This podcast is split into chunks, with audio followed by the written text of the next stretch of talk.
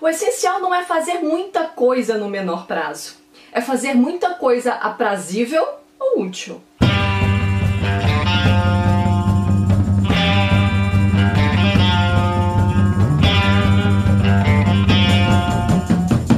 E é com esse trechinho de uma fala da nossa personagem principal, Helena, que eu inicio o vídeo para falar dessa obra clássica da literatura nacional. E uma observação nada relevante é que eu adoro esse nome, porque quem me conhece sabe que é o nome da minha mãe. Não mudou nada na sua vida essa informação, então segue o baile. E hoje nós vamos falar do romance Helena, publicado em 1876, inicialmente vinculado no formato de folhetim no jornal O Globo entre agosto e setembro do mesmo ano. Aqui nós temos a primeira fase do Machado de Assis, a fase romântica. Aqui nós temos o romance urbano e é bem diferente do Machado realista que a gente está acostumado a ver em Memórias Póstumas de Brás Cubas, em Quincas Borba, em Dom Casmurro. Interessante porque eu tava pensando, nessa fase romântica do Machado, nós temos títulos femininos, aqui Helena.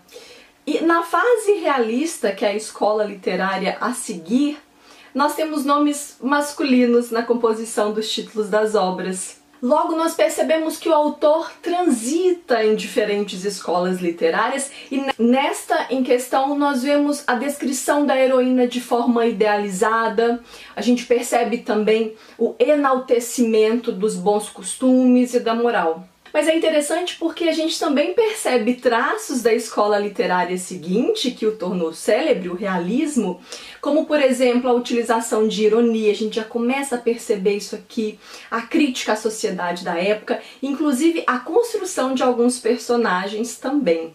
Eu sou suspeita para falar porque vocês sabem que eu sou apaixonada por Machado. Inclusive, eu fiz aqui no canal um top 10 curiosidades sobre o autor.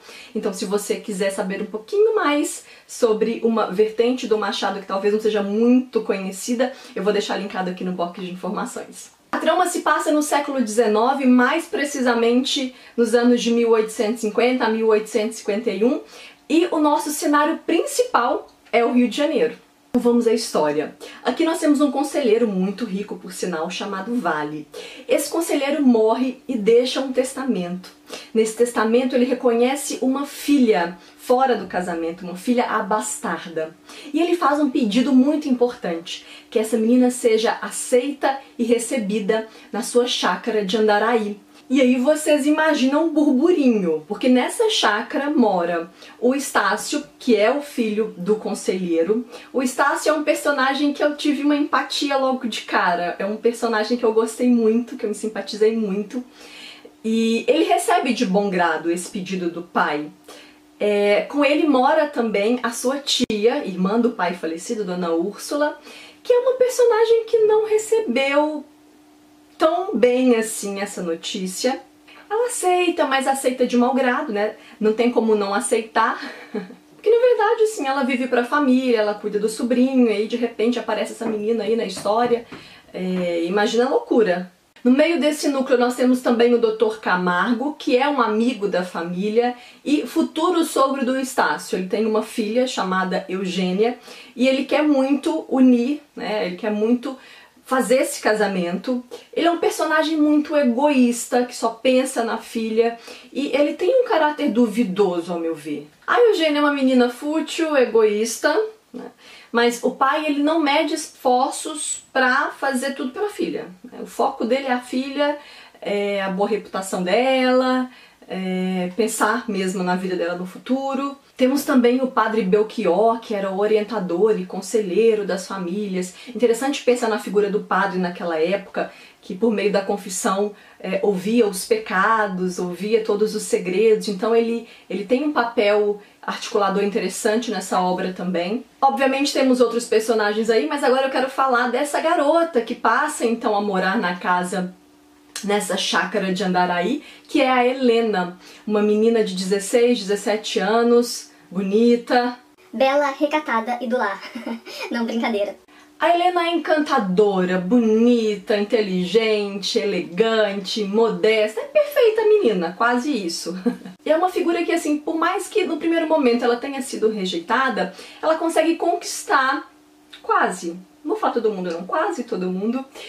É, e assim, é claro que a gente pode perceber que ela sofria, ela sofreu um pouco de preconceito, por claro, ser a bastarda, imagina isso o escândalo que não foi pra época. E a gente percebe também o conflito entre as classes sociais e econômicas. Podemos inclusive fazer um panorama da sociedade do Rio de Janeiro da época do século XIX, é, tentando fazer uma ponte e pensar o que que mudou e o que que ainda se mantém, porque é engraçado, eu leio, à medida em que eu tô lendo esses clássicos, a gente percebe que algumas coisas mudaram, mas que outras permanecem praticamente da mesma forma e a gente se dá conta de que a gente ainda tem muito que evoluir, muito que melhorar enquanto ser humano mesmo. Agora, o, a grande questão dessa história é que a Helena ela carrega um segredo. E, gente, por vezes eu ficava me questionando a respeito do caráter dela, se ela realmente era boa, ou se, sabe, o que, que ela escondia, se era algo de muito ruim. E isso traz uma atmosfera incrível para a obra, incrível para a leitura. Eu não conseguia me desgrudar do livro, eu não conseguia parar de ler, eu não conseguia parar de falar dele. Tanto que eu acabei comentando com outras amigas e elas começaram a ler também, eu até comentei em algum vídeo aqui no canal sobre isso. É uma história que prende, no meio disso daí nós temos também a temática do amor proibido, que eu não vou detalhar, não vou falar o que, que é ao certo, mas é interessante pensar que essa característica é muito comum no círculo dos escritores românticos. E você vai pensar, ai, mas é um romance e tal. Gente, mas olha, aqui a gente tem personagens muito bem construídos, um enredo completamente diferente do que a gente está acostumado e um final arrebatador. Vai por mim, lê e depois me conta. E sobre esse final, gente, juro que eu não imaginava que isso ia acontecer. Não imaginava. É, a gente vai ter uma surpresa, assim, uma reviravolta que você fala: caramba, não acredito que é isso. Sério, eu falo e até arrepio, porque Gente, é Machado, sabe? E ele surpreende. E às vezes as pessoas pensam assim, ai, mas é.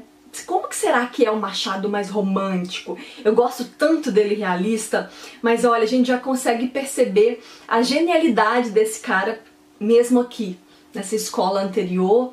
Gente, é, é muito maravilhoso isso aqui. Não vou falar muito mais para vocês não terem spoiler. E tudo isso que eu falei, principalmente da morte do conselheiro, não se preocupem, tá assim na primeira página, tá? Tá bem no inicinho, então não é spoiler. É, eu espero que vocês se encantem com essa obra, assim como eu me encantei. Vocês sabem que tá rolando sorteio aqui no canal de dois livros de dois irmãos do papel de parede amarelo. Vou deixar inclusive o link para você participar aqui no box de informações. E para esse sorteio, nesse formulário que eu peço para vocês preencherem, eu tô acompanhando muito as respostas de vocês, porque eu pergunto o que vocês mais gostam de ver e o que vocês gostariam de ver aqui no canal. E 30 pessoas disseram que o que elas mais gostam de ver no canal é resenha. Então, olha, uma resenha é um presente para vocês. E sete pessoas disseram que gostariam de ver mais resenha no canal. Ver algumas pessoas disseram é, resenha de livros nacionais, clássicos. Então aqui está um livro nacional clássico de altíssima qualidade. E outra coisa, eu vejo poucas pessoas comentando de Helena, falando, acho que aqui mesmo no YouTube quase não tem resenha sobre ele, mas eu acho que vale a pena dar uma chance porque é um outro lado do Machado que também encanta. Deixa eu falar rapidinho sobre a minha edição, que é da Ciranda Cultural, e gente, eu não recomendo essa edição, vê se dá pra vocês verem. Ela tá toda, olha só, toda soltando. Não é uma edição bacana, eu quero muito trocar. Era o que eu tinha, então eu li nela. Mas é, não é uma edição que eu recomendo. Se você puder investir em uma outra com uma qualidade um pouquinho melhor. O papel é tipo papel de jornal, tá vendo? Não é, não é dos melhores, não. Mas o que vale é o conteúdo que é fantástico. Espero que vocês tenham gostado do vídeo. Se você gostou, não esquece de clicar em gostei. Deixa aqui nos comentários se você já leu, se você ficou curioso para ler a obra e a gente vai trocando ideia, tá bom? Não esquece de compartilhar com os amigos que você sabe que gostam de Machado, que gostam de literatura e que gostam de ler. A gente se vê no próximo vídeo. Um beijo e até lá. Tchau!